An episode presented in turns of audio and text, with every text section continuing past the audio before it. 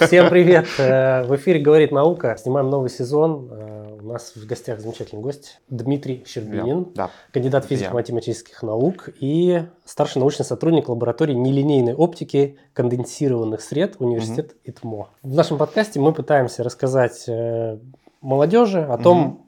вообще как попасть в науку, что это на самом деле не так сложно и так угу. далее и тому подобное. Вот как ты пришел к физике? Как я пришел к физике? Физике, да. Такой не, не, да, небольшая да, да, история. Да, хорошо. Ну, когда я учился в школе, ну, не правильно брать и начать о походе игривым слова, да? А, когда я учился в школе, в принципе, у нас была какая-то физика ну, достаточно на таком, на хорошем уровне, и, в принципе, наверное, это было одно из тех, что мне, ну, получше удавалось, чем все остальное. Нельзя сказать, что был там больших способностей или там больших результатов ученик. И когда пришло время поступать куда-то, я, в общем, выбрал специальность, которая мне по названию нравилась. То есть не буду придумывать никаких красивых историй, называлась фото фотоника и оптоинформатика. Я такой, звучит, звучит красиво. А я, значит, э, сам из Самары, и мой первый университет, э, Поволжский государственный университет телекоммуникации и информатики, вот он, Самарский университет, я решил туда поступать. Почему? Не знаю, мне просто нравилось, где он находится, опять-таки. Ничего такого. Одно сплошное проведение судьбы. И когда поступал, там был перечень специальностей, и большинство специальностей, они назывались как-то сухо, там, я даже сказал, простите, инженерно. А, а это вот, ну, что-то такое красивое. В этом что-то чувствовалось какой-то полет фантазии. В общем, вот я туда поступил, отучился 4 года, после чего я приехал в Санкт-Петербург, в университет ИТМО, а, поступил на специальность, которая также называлась на тот момент. И нам сказали, все, ребята, вы теперь должны разойтись по лабораториям и заниматься научной деятельностью. А, вот, так и началось. Никакой, никакой красивой истории, там семейных традиций, ничего такого нет. То есть это просто желание? Это интерес. Интерес. То есть это интерес, да, может быть, этот интерес как-то выглядит как интерес к красивым названиям и что-то такое, но на самом деле за этим что-то же другое кроется всегда. Мы же даже если нам нравится название, мы не пойдем туда, к чему, к чему там нас не ведет наше пламенное сердце. У меня вот огонь в груди. Ну, огонь в груди это хорошее качество любого исследователя. Да, да. А, без него, наверное, судя по, по тем эпизодам, которые мы снимали, никто в науку не идет без вот Но это сложно. Вот, э, это сложно. Уже сколько ты в науке? Больше 10 лет? Ну, около того, да. Около 10 лет. Ты считаешь себя прям ученым-ученым? А, нет. Э, мне вообще это слово не нравится ученый, потому что оно, оно как-то предполагает, что это уже какой-то такой большой такой дядя, я бы даже сказал, бородатый дед, седовласый, который... У меня почему-то в голове сразу какой-то Платон рисуется. Такой образ в этих, в простынях. Я не помню, как это тога, что ли, называется. Нет, мне это слово не нравится. Мне нравится слово, слово исследователь. Э, потому что ученый это как будто бы про э, финальный статус. То есть состоявшийся. Состоявшийся, уже. да. А в науке никого состоявшегося нет. То есть неважно, какую-то чего ты достиг, э, если ты посчитал, что ты вот на этом состоялся, ну, в принципе, можно выходить на пенсию.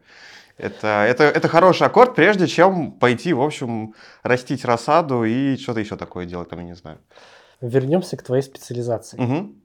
Давай приоткроем завесу тайны. Что ты делаешь и как это можно физически потрогать там или еще как-то. Ну, то есть одна из претензий да, к mm науке сейчас э, со стороны там, некоторых людей, да, там, не буду за всех говорить, о том, что есть какое-то абстрактное сообщество ученых, оно чем-то занимается в своих лабораториях, непонятно чем, непонятно mm какой результат. mm И вот как вот простыми словами можешь рассказать о том, вот что будет в результате твоей деятельности или что является уже результатом твоей деятельности?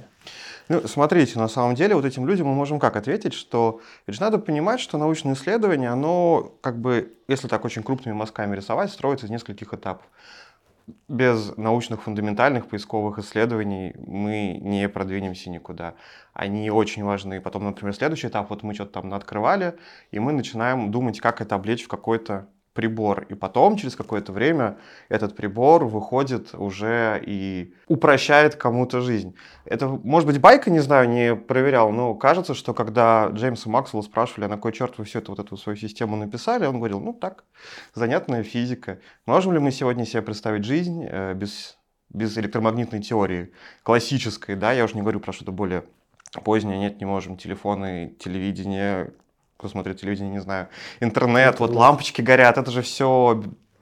Мы такая лаборатория, которая не ударяемся уж слишком фундаментальные исследования, а мы делаем что-то такое, что может быть э, потенциально применено, ну, не завтра, ну, так послезавтра, условно говоря. Ну, то есть в обозримом будущем, в обозримом в 5-10 будущем. лет. Такое... Ну, вообще говоря, да, сейчас, в принципе, вся наука так строится. Хорошо ли это, плохо ли это, ну, это большая дискуссия, но в любом случае должен быть какой-то баланс, и должны быть люди, которые занимаются прям фундаментальщиной, фундаментальщиной, и не надо их трогать и заставлять делать там унитаз повышенной комфортности. И есть люди, которые занимаются уже непосредственно какими-то инженерными исследованиями, что тоже очень важно.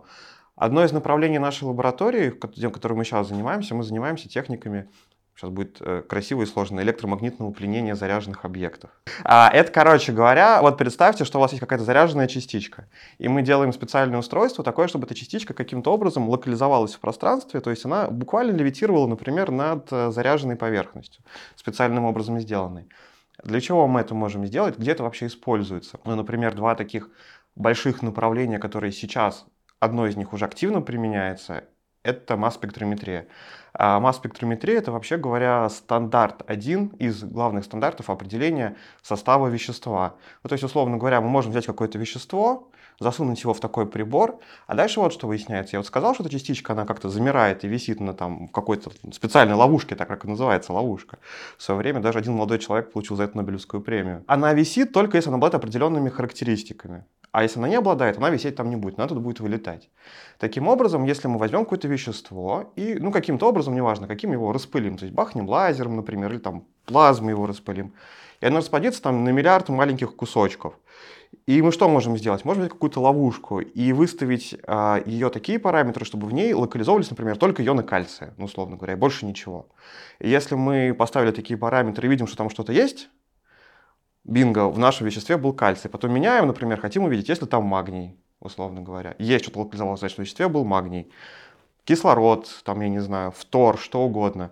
Какие-то молекулярные соединения, там, какой-нибудь тулол. А поскольку, у, если мы берем такие вещества, например, тот же самый кальций, магний, фтор, у них определенные характеристики, характерные вот каждому такому веществу, обрывку молекулы, неважно, иону атомарному. А, поэтому мы можем однозначно сказать, что вот в этом веществе, которое вы нам принесли, было столько-то того-то, столько-то того-то, столько-то того-то, столько-то того-то. И на сегодняшний день это эталонная техника. Я очень так очень просто рассказал, существуют разные методики масс-спектрометрии, там квадрупольная масс-спектрометрия, время пролетная. Опустим все эти детали. А, но это вот работает, это то, что есть фактически почти в любых лабораториях, которые занимаются анализом вещества. Биологические, медицинские, химические, физические, материаловедческие. То есть получается, что даже это, кровь как-то исследовать можно? Можно, да. То есть ты любой, любой биоматериал ты можешь да. тоже разложить да. и понять, что да. а, вот это вот там было то-то. Там было то-то, и можно это победить, допустим. Криминалистика, вы... да. Криминалистика, Криминалистика тоже, да? Да, да, да, да. Слушай, ну, получается, область применения большая. Да. Но это область а, применения, которая уже сложилась. А вот есть то, что сейчас, это прям то, что на хайпе на хайпе, и про что все говорят, это квантовые вычисления.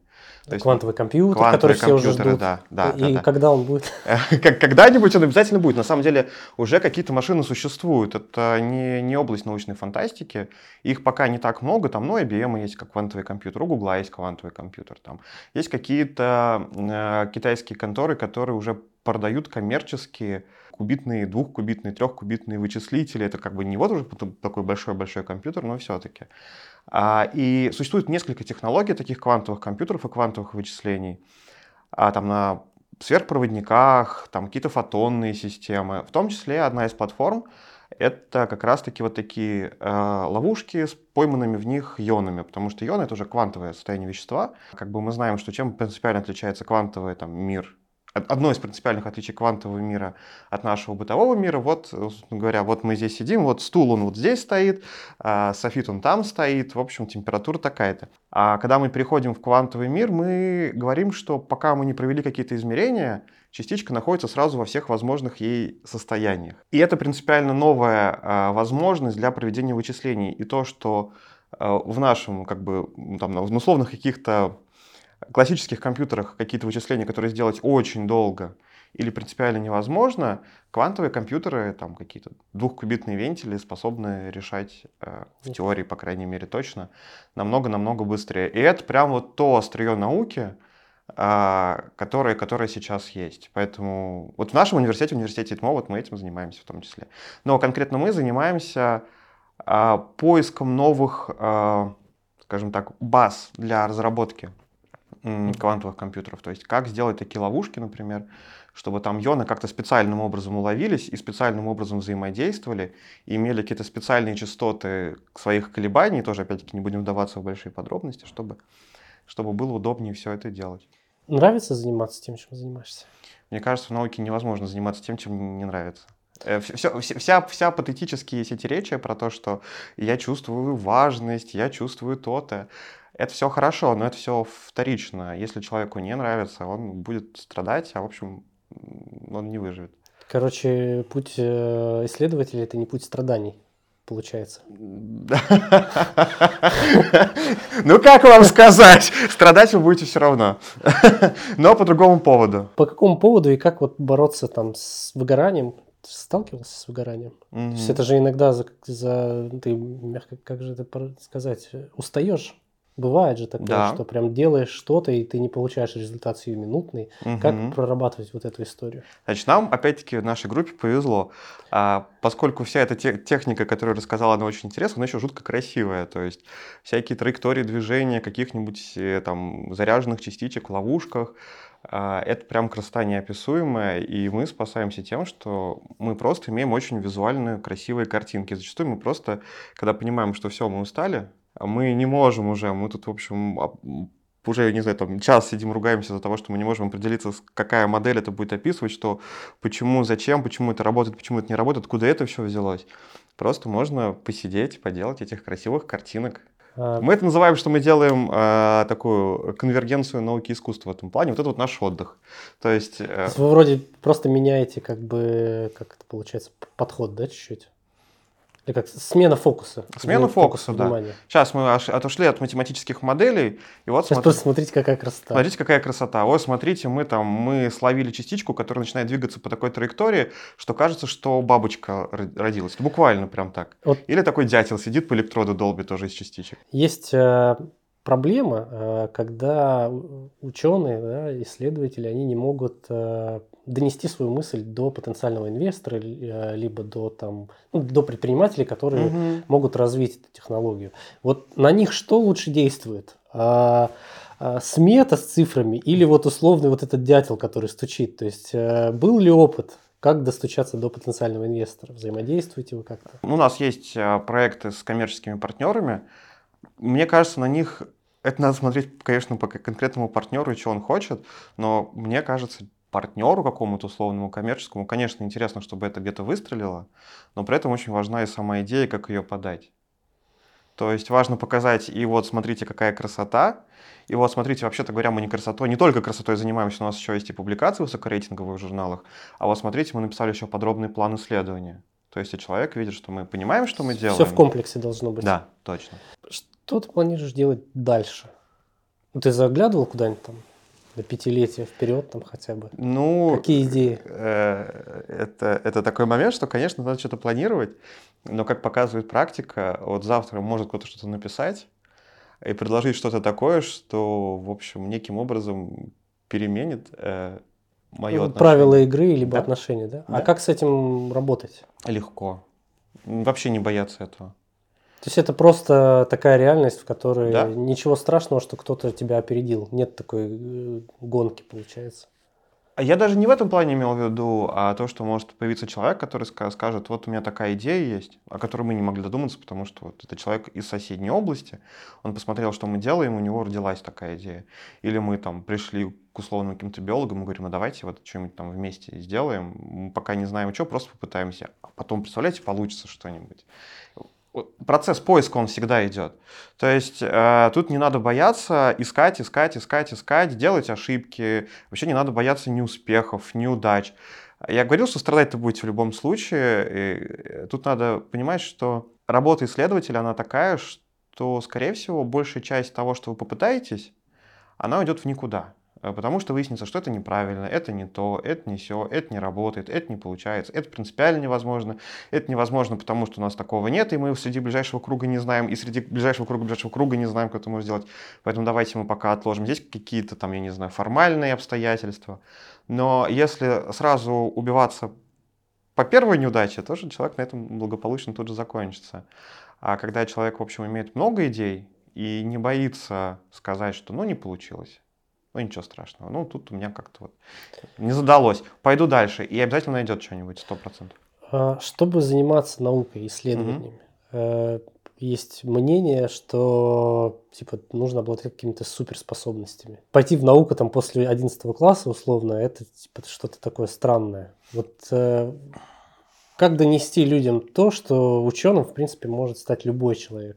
Что это не, не ага. супер э, гики какие-то. Да, да. А, у меня есть знакомый, который тренирует людей. А, ну, он тренирует там людей, которые выступают на соревнованиях. Там. Спортсмен. Спортсмен, да. В общем, он как-то сказал, что до уровня КМС можно тренировать кого угодно, если у человека есть желание, время, силы, и он не боится этого. Ну, это не дословная цитата, это так, я так примерно. Интерпретация. Интерпретация. То же самое и здесь. Можно ли пойти после 11 класса в науку? Можно. Надо понимать, что через год вы великим ученым не станете, и через два года вы великим ученым не станете. И очень маловероятно, что через пять лет вы станете великим ученым, потому что вам что нужно? Много работать. И вам нужно быть искренне заинтересованным и гореть тем, что вы делаете. Вот найти ту область исследования, это как в спорте. Кому-то нравится бегать, кому-то нравится плавать, кому-то нравится железки таскать, кому-то нравится, там, я не знаю, в бадминтон играть. Э, недавно в Китае был потрясающе, когда выходишь вечером, и там все стоят в бадминтон играют. Я так, я так проникся этим. И они получают удовольствие от этого. То же самое здесь. Найдите ту область, которая вам интересна, и не бойтесь, что вы поначалу ничего не знаете. Найдите тот коллектив, с которым вы хотите работать. И учитесь, учитесь, учитесь, учитесь. Принимайте участие, спрашивайте, узнавайте. Э, вплоть доводите себя до состояния самой тирании, в конце концов, э, когда вот вы такие, я не понял, я буду идти, я не буду бояться, я здесь не понял. Почитаю здесь, спрошу этого человека, съезжу на эту конференцию, попытаюсь это сделать. И так, через какое-то количество времени вы вдруг поймете, ой, а я что-то, кажется, уже понял и что-то могу рассказывать. Как изменилась наука за последние лет 10? Я боюсь, что мне сложно на это ответить, э, потому что, наверное, за 10 лет скорее я сильно поменялся, чем наука. И я сейчас не смогу разграничить это вот, поменялся я и мое отношение или поменялись внешние обстоятельства. Но давай так, допу- допустим, и то, и то поменялось. Угу. Это поменялось в лучшую сторону или в, в худшую сторону? Ну, мне стало интереснее, по крайней мере. Угу. А, тут э, такие, поговорим немножко на скользкие темы, да? Я-то вообще э, человек, хоть занимаюсь там нелинейной оптикой, э, нелинейной динамикой, теорией хаоса в том числе. Но вообще говоря, я работаю в центре, то есть лабораторию мы обозвали, давайте скажем, что лаборатория находится в Международном научном образовательном центре физики наноструктур. Так, в общем, когда вы работаете в наноструктурах, вдруг выясняется, когда вы начинаете изучать свойства, что очень часто вещества начинают брать какие-то интересные уникальные свойства, когда они находятся в режиме такого сильного конфаймента, то есть когда их они настолько маленькие, что электрону некуда двигаться уже фактически. И тут прям взрыв интересности происходит. Поэтому, когда вот говорят, что вот, допустим, вот у нас сейчас там мы в чем-то ограничены, нам стало сложнее это, нам стало сложнее это, нам стало сложнее это, а, для меня это про то, что да, стало сложнее. Сложнее купить какое-то оборудование, например. Ну, да. Но это вынуждает меня не просто искать поставщика, который купит это оборудование, а начать общаться с другими людьми, с которыми раньше бы я вообще бы не общался. Не потому что там, у меня просто бы идеи такой не было, потому что ну, я же могу купить. В чем проблема? А, ну можно не коммуникацию можно дополнительную не развивать. Не развивать. А тут такой, ой, что-то мы это не можем сделать, и купить мы, наверное, тоже вряд ли сможем. Так, а, чё, а, чё, а, кто, а кто у нас тут в Петербургах есть? Давайте посмотрим. Ходят слухи, что в госуниверситете кто-то есть. Давайте пообщаемся. И вдруг оказывается, что это очень ценно, потому что ты начинаешь общаться с людьми, у которых другой опыт, другие, э, другая сфера интересов. И это настолько обогащает тебя, что да, этот, конкретно этот прибор у тебя не стоит. И да, тебе, скорее всего, придется там на весь день куда-то уехать, но общение с этими людьми и их опыт, и их знания, они настолько цены оказываются, что и слава богу, честно говоря. Я не хочу сейчас ничего оправдывать, я не этим занимаюсь. Я хочу сказать о том, что вот те люди, которые говорят, что все плохо, все стало хуже, эм, это очень такой... Одно, все. Однобокий взгляд. Одно, однобокий взгляд. В чем-то стало хуже, в чем-то стало лучше. То, что я вдруг за последние два года стал много общаться с людьми, это факт. То есть до этого я сидел вот Вот есть Санкт-Петербург, в Санкт-Петербурге есть Васильевский остров. И все. На, Вас- нет, на Васильевском острове есть, значит, особняк купцов Елисеевых, который находится наш университет. Там есть четвертый этаж, в четвертом этаже есть моя аудитория. И вот где-то в этой аудитории я сижу и периодически ссылаюсь там на одного человека оттуда, на одного человека оттуда, на одного человека оттуда. И вот мой мир, он сужен до этого. А я сам себя сузил, получается, потому что не было никаких других, условно говоря, формальных ограничений со стороны. Теперь же у нас ситуация другая, что нас в другом месте поджали, и мне приходится искать выходы в тех местах, о которых я раньше даже не думал. Будем завершаться. Мгм. Какое самое важное качество, которым должен обладать современный исследователь? Интерес. Интерес к тому, что ты делаешь, э, и, и искренний, и отсутствие, точнее, нет, отсутствие страха такого не бывает. Не бояться, просто не бояться.